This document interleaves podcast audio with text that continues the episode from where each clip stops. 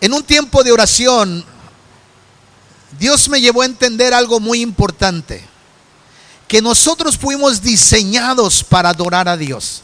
Intrínsecamente el ser humano buscará a quien adorar, algo o alguien buscará a quien adorar.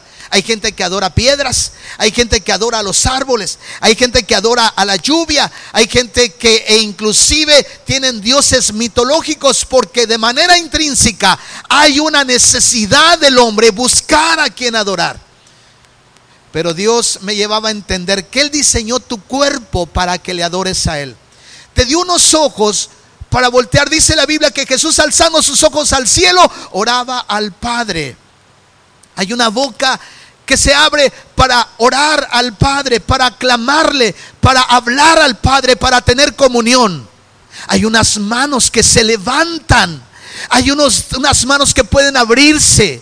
Finalmente, para darle la gloria a Dios o para recibir de Él su gracia. Dios nos dio unas rodillas y la mejor postura que puede tener un hombre en adoración, en alabanza o en oración es doblar sus rodillas. Dios nos dio flexibilidad en el cuerpo para doblar nuestras rodillas delante de Él. Eso es algo que me hacía entender Dios. Pero también puso un corazón y un deseo, hermanos. Nosotros no fabricamos la unidad. Nosotros tenemos que procurar la unidad. Cuando nosotros armamos un sermón en la palabra, el mensaje ya está, no tenemos nada que inventar. Por eso es que en esta iglesia procuramos tratar de eh, hacer sermones expositivos. Lo el mensaje ya está en la escritura, lo único que armamos son los sermones. Y mis amados hermanos, para entender un poquito el asunto de lo que es precisamente la unidad, lo que Pablo enseña en Efesios, hermanos, déjeme decirle que Efeso, Éfeso, perdón, era una de las grandes ciudades del Asia Menor. Una de las grandes ciudades, una capital romana, centro de adoración de la diosa Diana y también era un rico centro comercial ubicado en una amplia bahía que invitaba al comercio mundial. Había mucho dinero en, en Éfeso. Había una lana increíble. Había de diferentes culturas. Había un sincretismo también de corrientes religiosas. Pero en Éfeso, hermanos, había un templo. Era el centro de adoración de la diosa Diana y un rico centro comercial. El templo de Diana de hecho, era una de las siete maravillas del mundo antiguo y se guardaba celosamente la adoración a esta diosa. Mire lo que dice Hechos capítulo 19, versículo 23. Este lugar, en este lugar se guardaba, mis amados hermanos, una adoración celosa a la diosa Diana y su templo era una de las siete maravillas de aquel entonces. Hechos capítulo 19, versículo 23 dice, hubo por aquel, por aquel tiempo un disturbio no pequeño acerca del camino. Perdón. Déjeme corroborar. Hechos 19, 23. Dice el siguiente versículo. Dice, hubo por aquel tiempo lo busco yo. 19, 23, 24, por favor. Versículo 24. Porque un platero, dice, llamado Demetrio, que hacía de plata templecillos de Diana, daba no poca ganancia a los artífices. Siguiente versículo. Dice la palabra, los cuales reunidos con los obreros del mismo oficio, dijo, varones, sabéis que este oficio, de este oficio obtenemos nuestra riqueza su posición idolátrica fue desafiada por los discípulos. Porque el Evangelio avanzaba y corría eh, eh, el Evangelio de tal manera que en Éfeso estaba, el templo de, eh, Diana, una, uno de los templos y de las maravillas más importantes en ese entonces. Así es que Éfeso era la principal ciudad de esa área, de modo que no sorprende que Pablo se haya quedado ahí trabajando en Éfeso tres años. Y desde esa ciudad extendió y expandió el Evangelio. ¿Cuántos están conmigo? Esto es para que vean lo que vamos a estudiar en esta hora en cuanto a Efesios capítulo 4, del versículo 1 al 16, en un sermón expositivo. Amén. Entonces, estamos listos para entrar al tema. La unidad se llama el tema. Ahora, cuando empezamos en este capítulo 4 del libro de Efesios, hermanos, entonces ya nos ubicamos un poco en la geografía. En ese entonces así eran las cosas. Y cuando en el capítulo 4 empezamos a estudiar, empezamos a la mitad de esta carta, la cual hace hincapié en el andar cristiano. Amados, dice, dice la palabra, dice yo pues, preso en el Señor, os ruego que andéis como es digno, andéis. Un camino, dice. La vida cristiana entonces se le compara con una caminata porque empieza con un paso de fe. Y de hecho debemos esperar el progreso que debe tener todo cristiano y el equilibrio. Debemos aprender a andar. Nunca seremos, si no aprendemos a caminar y andar, hermanos, nunca seremos capaces de correr. Y así es con los niños, es un proceso natural. Los pequeñitos empiezan a gatear antes de caminar. Y antes de correr tienen que aprender a andar, tienen que aprender a caminar. Mire lo que dice Hebreos capítulo 12 del versículo 1 al 2. Ahora sí vamos a ir a la escritura y los voy a hacer que lean Biblia y que abran la Biblia. Hebreos capítulo 12 del 1 al 2. Dice la palabra de Dios, por tanto, nosotros también teniendo en derredor nuestro tan grande nube de testigos, despojémonos de todo peso y del pecado que nos asedia y corramos con paciencia la carrera que tenemos por delante. Puesto los ojos en Jesús, el autor y consumador de la fe, el cual por el gozo puesto delante de él sufrió la cruz, menospreciando, menospreciando el oprobio y se sentó a la diestra de Dios. Debemos, hermanos, andar, aprender a caminar antes de correr. Muchos pueden tener años y todavía siguen gateando en el Evangelio. Muchos pueden tener años sentados y pueden seguir gateando en el Evangelio. Ni siquiera han aprendido a caminar, mucho menos pueden correr. La Biblia, hermanos, cuando nos habla andar en unidad, en Efesios 4, que ya leímos del 1 al 16, es que hemos sido llamados a un cuerpo. Y sería raro que tu pie izquierdo quisiera ir hacia adelante y tu pie derecho quisiera ir hacia al lado. O que tu mano izquierda quiera este, ir hacia la, a, la, derecha y tu derecha pueda ir hacia la izquierda. Nos compara como un cuerpo. Por consiguiente, en la medida que procuramos andar en unidad, como es digno del llamamiento, es decir, es la vocación que tenemos de Dios. En el capítulo de 1 al 3, Pablo describe un supremo llamamiento. Y ahora hay un ruego y una súplica cuando llegamos a la mitad de la carta, que vivamos a la altura de esas bendiciones. Hay bendiciones de lo alto para nosotros. No vivimos por Cristo nada más para conseguir algo. No vivimos por Cristo solamente para beneficiarnos de manera personal o conseguir o buscar algo. Vivimos por Cristo porque Él ya ha hecho mucho por nosotros. ¿Cuántos están conmigo? Cristo ha hecho mucho por nosotros. El hecho de derramar su sangre en ese sacrificio, amados hermanos, es suficiente y no vivimos por Cristo para buscar algo, sino porque Él ya hizo algo por nosotros en la cruz del Calvario. ¿Alguien le puede dar un aplauso al Rey de Reyes?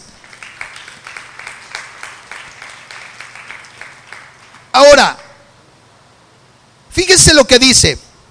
Pablo no nos dice que fabriquemos la unidad, sino que mantengamos la unidad que ya existe en el cuerpo. Somos un cuerpo. No le puedes decir tu cerebro. Tiene tanta capacidad que sabe y le da órdenes de qué lado nos vamos a mover. Y los dos pies en automático caminan hacia la misma dirección. No le dices a tu cuerpo, ver, vamos a estructurarnos de manera matemática, biológica o científica para movernos. No, ya tu cuerpo sabe para dónde va. cuerpo sabe para dónde caminar. Tu cuerpo debería saber de manera inteligente qué es lo que te conviene comer y qué es lo que no te conviene comer. Y Pablo, hermanos, habla de ese cuerpo, de ese cuerpo. Por eso les digo, vivimos por Cristo porque Él ya ha hecho mucho por nosotros. No fabricamos la unidad, sino que debemos mantener la unidad que existe en el cuerpo. Una familia que está dividida en pensamiento, una familia que está dividida en sus acciones, en el desarrollo de su vida, es una familia que va al fracaso. Una iglesia que está dividida no es una iglesia del Señor. Porque esa no es la iglesia de Cristo. La iglesia de Cristo debe estar unida como un cuerpo. Y precisamente el tema del libro de Efesios completamente es sobre la iglesia. ¿Cuántos están conmigo? Una, uno, los hijos cuando están divididos es una gran tristeza en una casa.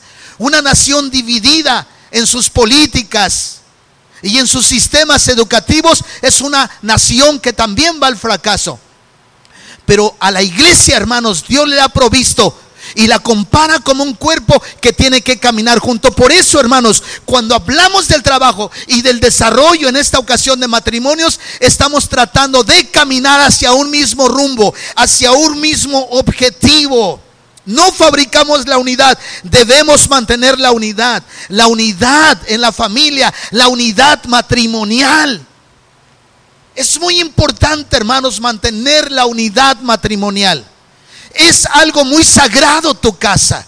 Es una institución que nace e inclusive antes de que se estableciera la iglesia. Y cuando Dios habla acerca de la iglesia como institución, nos dice que mantengamos la unidad que ya existe en el cuerpo.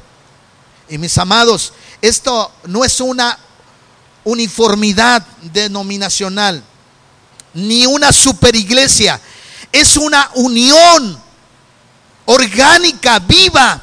Mire lo que dice Juan capítulo 17 del versículo 20 al 23. El apóstol Juan entendiendo esto por revelación de Dios en el capítulo 17 del versículo 20 al 23 nos dice lo siguiente. Mas no ruego solamente por estos sino, por, sino también por los que han de creer por mi palabra, por la palabra de ellos, para que todos que sean uno, como tú, oh Padre, en mí y yo en ti, que también ellos sean uno en nosotros, para que el mundo crea que tú me enviaste. La gloria que me diste, yo les he dado para que sean uno como nosotros somos unos. Yo en ellos y tú en mí para que sean perfectos en unidad. La palabra perfecto habla de maduros. Quiere decir maduros en unidad para que el mundo conozca que tú me enviaste y que los has amado a ellos como también me has amado a, mí. Ese es el deseo de Jesús, amados hermanos. Ese es el parteaguas en la vida de la iglesia. Para que nosotros seamos unos, unos solamente, para que caminemos en unidad para que desarrollemos y mantengamos la unidad, amados hermanos. Y esto hasta el día de hoy no se ha logrado. El Padre y el Hijo y el Espíritu Santo son uno. Y dice la Escritura, la gloria que me diste, yo les he dado para que sean uno. No tenemos ninguna excusa para ser uno. Por eso es que, hermanos, cuando usted vea elitismo, cuando usted vea preferencias en la iglesia, es su deber parar las cosas, es su deber hacer la observación, es su deber ayudarnos a cuidar la unidad, es su deber y su responsabilidad mantenernos juntos en el trabajo, en la obra, en, la, en el desarrollo de la iglesia. Es nuestra responsabilidad porque ya recibimos de su gloria. Y no fabricamos su gloria. Él es el único que puede darnos de su gloria y Él es el que ha fabricado la unidad. Ya la ha puesto, nos toca mantener la unidad. Qué feo es cuando alguien en casa se descompone. Qué difícil es cuando algo eh, este, no está saliendo bien, simple y sencillamente porque no hemos querido guardar la unidad. Y nos gusta estar con gente que finalmente es incluyente. Usted puede venir a esta iglesia porque estamos trabajando y estamos esforzándonos para que todos aquí finalmente seamos uno en este sentido. La base para esta unidad se menciona entonces en el versículo 4 de Efesios al 6 cuando dice la escritura, amados hermanos. Un Señor, una fe, un bautismo, un Dios y Padre de todos, el cual es sobre todos y por todos y en todos.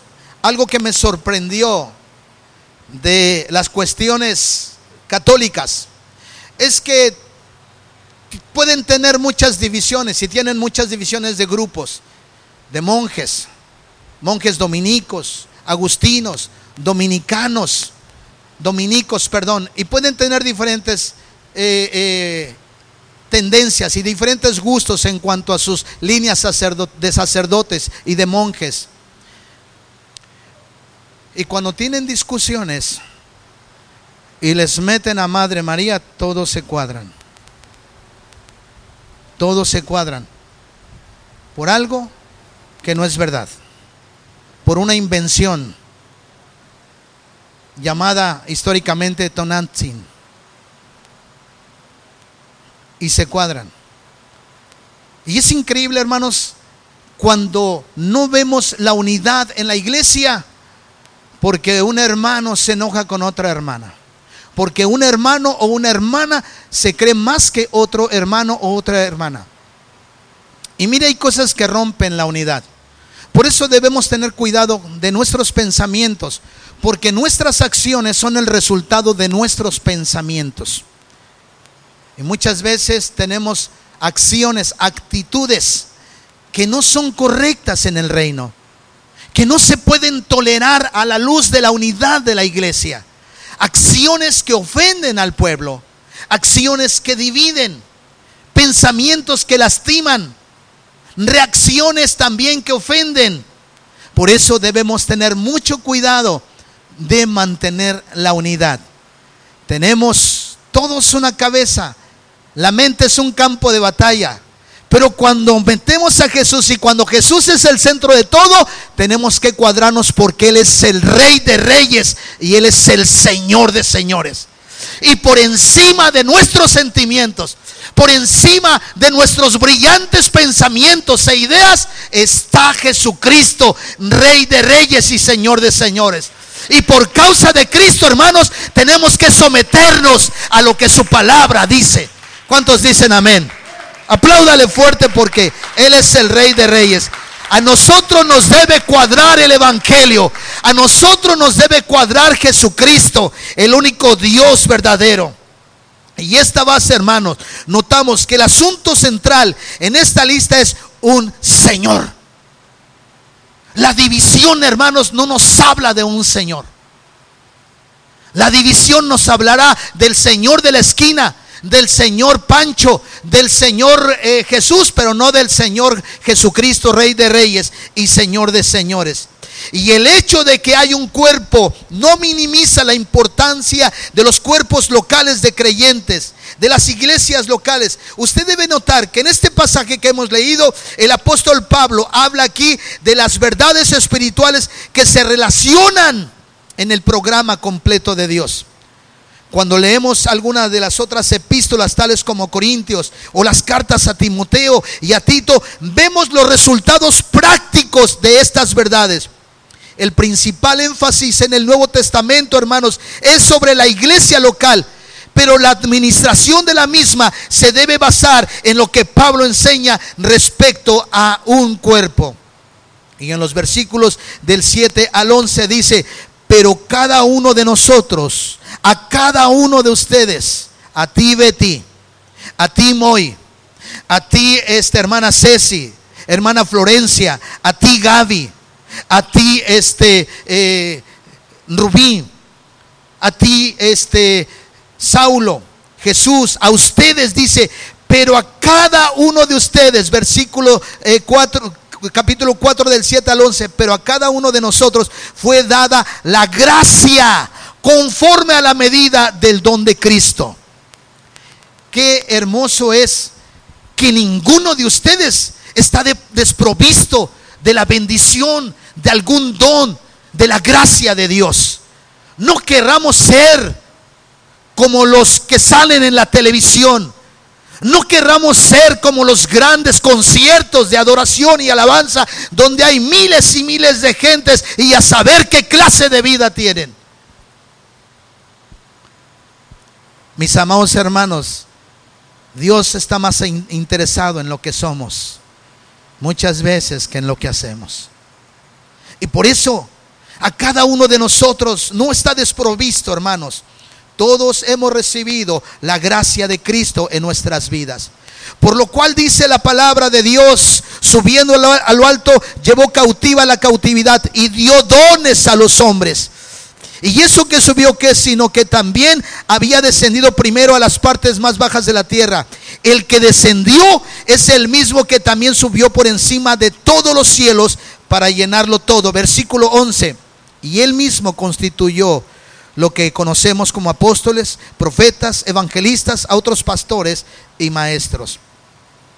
Se mencionan los dones entonces, todo esto, ¿para qué? Para un solo objetivo, para la unidad de la iglesia, para la edificación, para la unidad de la iglesia. Lo que yo vaya a hacer cuando yo vaya a visitar a mi hermana Florencia, lo voy a hacer para la edificación y para la unidad de la iglesia, para fortalecer la iglesia. Hermanos, la unidad, la unidad de espíritu, de corazón, no la puede fabricar el diablo. Esa, hermanos, la produce la relación personal con Dios, con Jesucristo y el Espíritu Santo.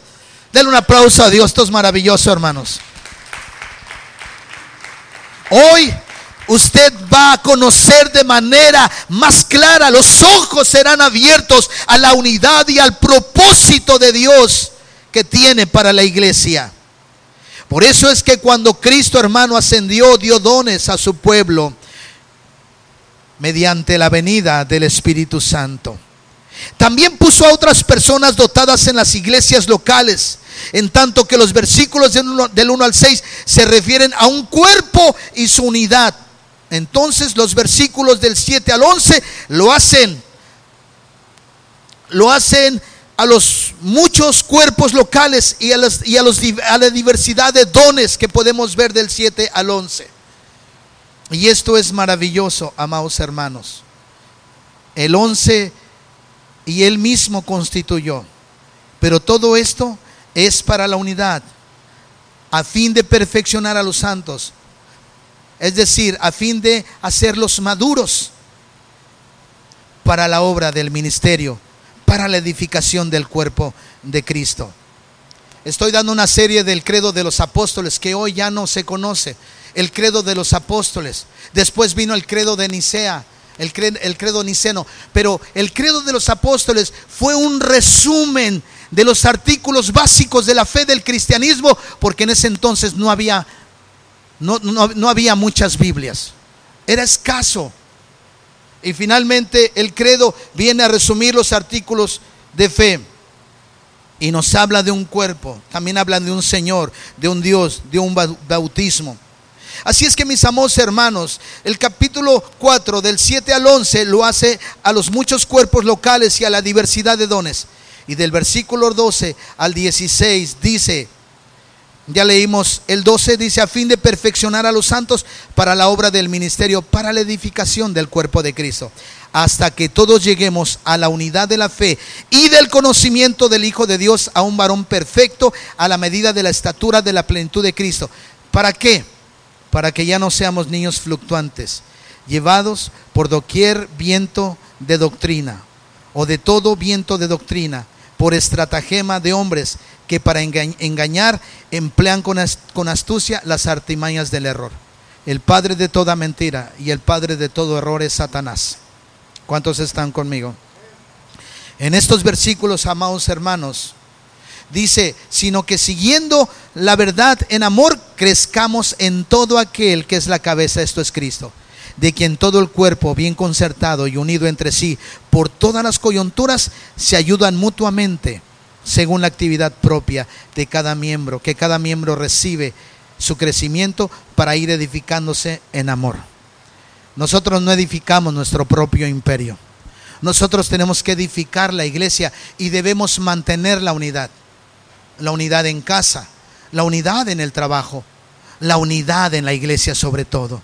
Y Pablo aquí se está refiriendo a la unidad en una cultura donde había una diosa pagana, donde se hacían ídolos, donde era el centro mundial de adoración de Diana, donde estaba el templo de, eh, que fue una de las siete maravillas en ese entonces. La arquitectura era majestuosa, la arquitectura era ostentosa, la arquitectura era impresionante. Amados, debemos mantener la unidad. Algunos no querrán. Algunos, como dice la palabra, que algunos de los que eran sus discípulos volvieron atrás. Y es que, amados hermanos, muy poca gente tiene la revelación de la unidad en el Espíritu. Y esta es la unidad en el Espíritu. ¿Sabe cuál es la unidad en el Espíritu? Sencillamente que nos amemos edificándonos en amor. El amor, hermanos, de Dios, el amor del Padre, no lo puede fabricar Satanás, ni lo puede imitar Satanás. Él es Padre de toda mentira. Él odia a Cristo y a su cristianismo. Pero nosotros ya nos puede dar la gracia. Dios ya fabricó, ya puso la unidad. La iglesia la compara metafóricamente como un cuerpo bien unido, bien concertado, hermanos, para caminar. Por eso es que dio dones a los hombres. Algunos pueden enseñar la palabra, otros pueden predicar evangelismo, hermanos, pero sabe que todo es para la edificación del cuerpo. Si hacemos una reunión es para la edificación del cuerpo y para mantener la unidad. ¿Cuántos están conmigo? Si no nos nutrimos bien de la palabra, hermanos, vamos a crecer mal desnutridos. Dele puros dulces a sus hijos y va a ver a sus hijos. Un fenómeno que estábamos viendo en Brasil es que hay jóvenes de 20 años, de 25 años, que se les están cayendo los dientes en Brasil porque consumen demasiada azúcar. Y les extrañó que yo no tomara azúcar. Soy un dulce pastor, hermanos. Cuando me dijeron que tiene diabetes, dije, y hay que cuidar algunas cosas. Así es que ahora soy un dulce pastor, ¿verdad? Y entonces, hermanos, dele a sus hijos y van a ver cómo van a, van a crecer sus hijos. Es increíble que los llevemos a enfermarse. Usted sabe, decía, decían en Brasil unos doctores, prefiero morir, decían, de cáncer que diabético. Es una de las muertes más tristes. Les cortan las, las extremidades. Mi papá murió siendo diabético y yo sé lo que se sufre en ese sentido. Por eso no debemos tener ni tomar tan a la ligera nuestra salud. ¿Cuántos están conmigo? Están conmigo, hermanos. Por eso necesitamos crecer bien nutridos. El pastor maestro debe alimentar a los santos con la palabra de Dios y equiparlos para el servicio. Los santos a su vez desempeñan la obra del ministerio. Y a medida que cada uno de ustedes crece y habla del Evangelio a otros, el cuerpo entero crece en Cristo. El versículo 12 debe leerse para la maduración de los santos en la obra del ministerio, para la edificación del cuerpo de Cristo. Cada santo debe participar en el crecimiento de la iglesia. Escuche esto, es su responsabilidad participar para el crecimiento de la iglesia. Hola. Es su responsabilidad, no solamente de los líderes. Es su responsabilidad participar para la edificación, para mantener la unidad y el crecimiento del cuerpo de Cristo en la iglesia. Desafortunadamente hay algunos cristianos que todavía son bebés. Mire lo que dice el versículo 14, para que ya no sean niños fluctuantes llevados por doquiera de todo viento de doctrina, por estratagema de hombres que para engañar emplean con astucias las artimañas del error. Debemos tener cuidado, debemos dejar la mamila o la bibi, como se le dice aquí, y debemos crecer. Mire, amado hermano, me quedan cinco minutos. Mire, amado hermano, este es un problema en todas las iglesias locales. Hay gente por muchos años que siguen siendo bebés espirituales. Pero yo le quiero animar, amado hermano, yo le quiero animar que deje de gatear y empiece a caminar. Andemos como es digno de la vocación de la cual o con la cual fuimos llamados. Mantener la unidad es nuestra responsabilidad, es la responsabilidad de todos. Nos sometemos a Cristo, pero desafortunadamente hay muchos bebés también. Y con Primera de Corintios, capítulo 3, versículo 1, amados hermanos, también nos revela algo importante. Primera de Corintios, capítulo 3, versículo 1. Primera de Corintios dice, de manera que yo, hermanos, no les pude hablar como espirituales, sino como a carnales, como a niños en Cristo. Como a niños en Cristo. Le decía a un niño allá en, en México, ¿te gustaría estar de mi estatura? Y me ve y me dice, no, pastor. Por supuesto que les gustaría crecer y crecer más y crecer más. Tal vez usted y yo ya no vamos a crecer hacia arriba, algunos para los lados podemos crecer. Pero sí podemos crecer en Cristo. Podemos ir madurando en Cristo. Podemos ir desarrollando, aprendiendo de Cristo. Manteniendo la unidad. Edificando al cuerpo de Cristo. Por eso no me creo el cuento de aquellos que dicen, yo me quedo en mi casa, oro y leo la Biblia. ¿Quién les va a administrar la comunión? ¿Quién les va a bautizar? Si Dios estableció ministros para desarrollar a la iglesia, edificarles a ustedes y a la vez ustedes hablen la palabra a otros y también mantengan la unidad en el cuerpo de Cristo. Hay personas inestables y se desvían con facilidad. Personas inestables que se desvían con facilidad. Mire, hay ocasiones en que el pastor tiene que hablar muy duro de manera personal a personas. Con amor porque me interesan sus vidas, porque es mi responsabilidad, para algo estoy. Creo que no estoy aquí para ser pintado. Si algunos creen que estoy pintado, pues ese es su problema. Pero yo estoy para enseñarle y hablarle la palabra. Y cada persona que se sube aquí, procuramos y cuidamos que sea gente que realmente les hable la palabra y que se esfuercen en vivir lo que les predica. ¿Cuántos están aquí? ¿Se fueron o aquí están? Necesitamos gente estable, que no se desvíe, que tenga convicciones, hermanos. Porque también existe Satanás con sus ministros. Mire lo que dice Segunda de Corintios, capítulo 11 del 14 al 15.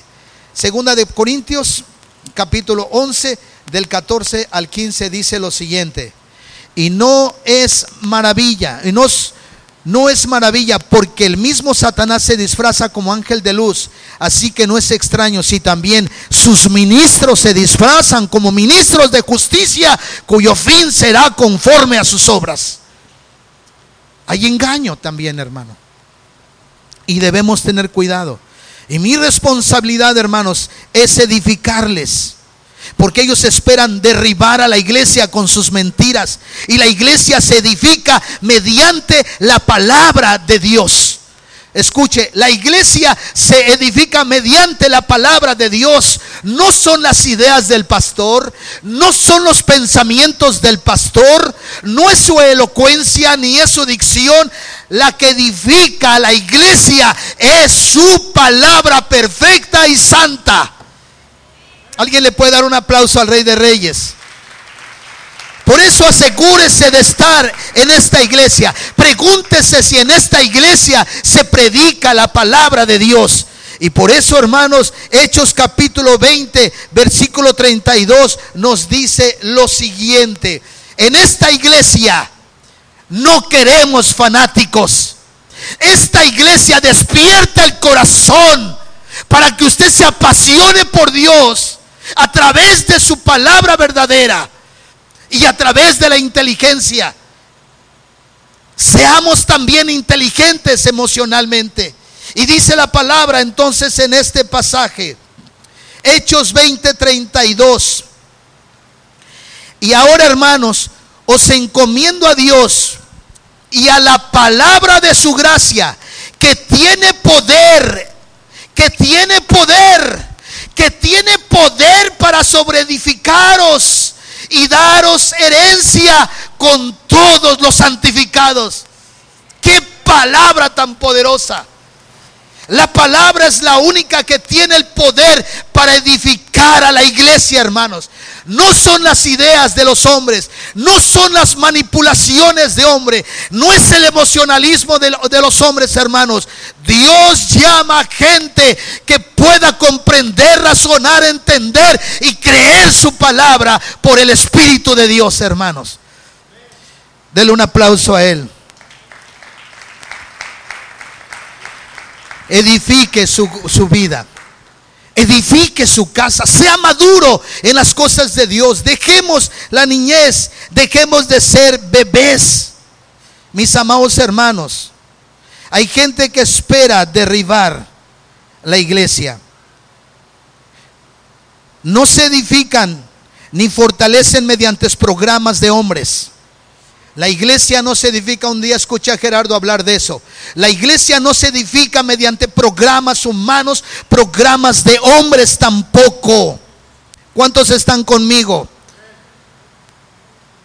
Ni por entretenimiento, ni por diversión, ni por recreación la iglesia es un cuerpo y debe tener alimento espiritual. Y este alimento es la palabra de Dios. Cuando el cuerpo esté completo, Cristo volverá y llevará a su cuerpo, del cual Él es la cabeza.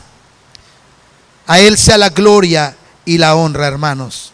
Y esto nos debe llevar a andar en pureza. Y la primera parte de este capítulo describe la relación del creyente con la iglesia. Y ahora Pablo analiza la relación del creyente con el mundo. Ciertamente estamos en Cristo y somos parte del cuerpo, pero también estamos en el mundo donde hay tentación, contaminación.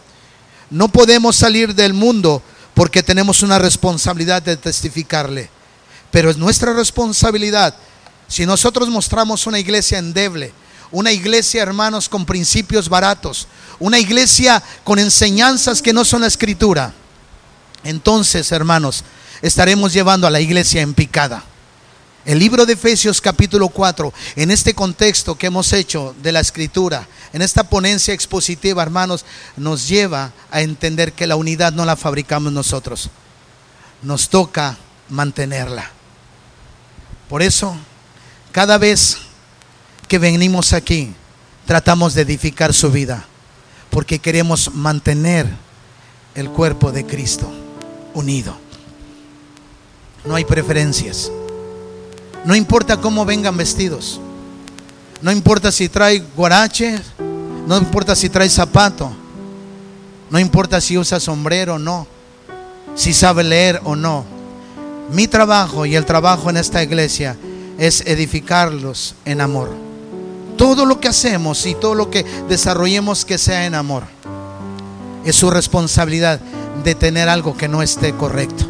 Recuerden que una de las tareas más importantes de la iglesia es velar por la santificación de la iglesia, la unidad de la iglesia. Es muy feo que usted sirva la mesa en su casa, vez tras vez, y espere la llegada de sus hijos que están bajo su techo a comer juntos, unidos. Es feo ahora que estamos solitos Ali y yo comemos solitos en casa. Extrañamos a nuestras hijas.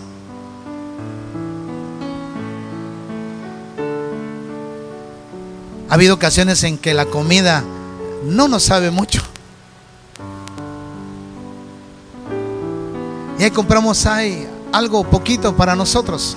Siempre un poquito más por si alguien llega a casa a invitarle a comer.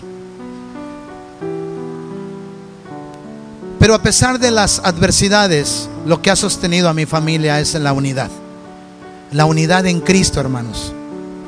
Escuche, porque si fuera por mí, yo creo que mi hogar ya se hubiera destruido.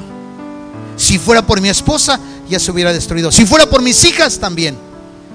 Es la unidad en Cristo la que nos mantiene. Es la unidad en Cristo la que nos sostiene. Y por eso, mis amados hermanos, la palabra tiene poder para edificar una familia, para mantener la unidad, para edificar una iglesia. Solo el poder de su palabra. Y el poder de su palabra levanta personas con entendimiento, no fanáticos. Y nos tenemos que apasionar con Dios, hermanos. Levantar las manos. Nuestro cuerpo fue diseñado para adorar al Rey. Amén. Piensa en la unidad por un momento. Es difícil empujar la carreta unos cuantos. Necesita bajarse de la carreta. Necesita bajarse de la carreta. Porque por mucho tiempo hemos tenido a mucha gente aquí subida a la carreta. Y nosotros empujamos y empujamos y empujamos. Bájese de la carreta. Haga algo. Trabaje. Mantenga la unidad. Ya es tiempo de que usted diga, me voy a levantar y voy a trabajar en favor de la unidad. Ore, lea la palabra, predique la palabra. No necesita permiso de buen testimonio. Esfuércese por buscar a Dios. Y esta iglesia será ahí fortaleciendo. ¿Sabe? El avance de nuestra iglesia va a radicar en la unidad. No, no nos dividamos en los trabajos. Por eso con amor y con mucho respeto le seguimos edificando para que en cuanto haya oportunidad de trabajar, salir por ejemplo a las misiones, hermanos, cabalmente, aparte su tiempo, organícese Vea los permisos necesarios para poder estar en aquel lugar. Si un familiar de nosotros muriera, le aseguro que correríamos para estar ahí. O no, tal vez ya no hay nada que hacer. Mejor aprovechemos la vida que el Señor nos da. Mantener la unidad, hermanos, son muchas cosas. Es trabajar juntos en un objetivo, en un pensamiento. Y por eso vamos a tener esta reunión de matrimonios. Amén. Dele un aplauso a Dios. Llévese esto en su corazón. Que Dios le bendiga.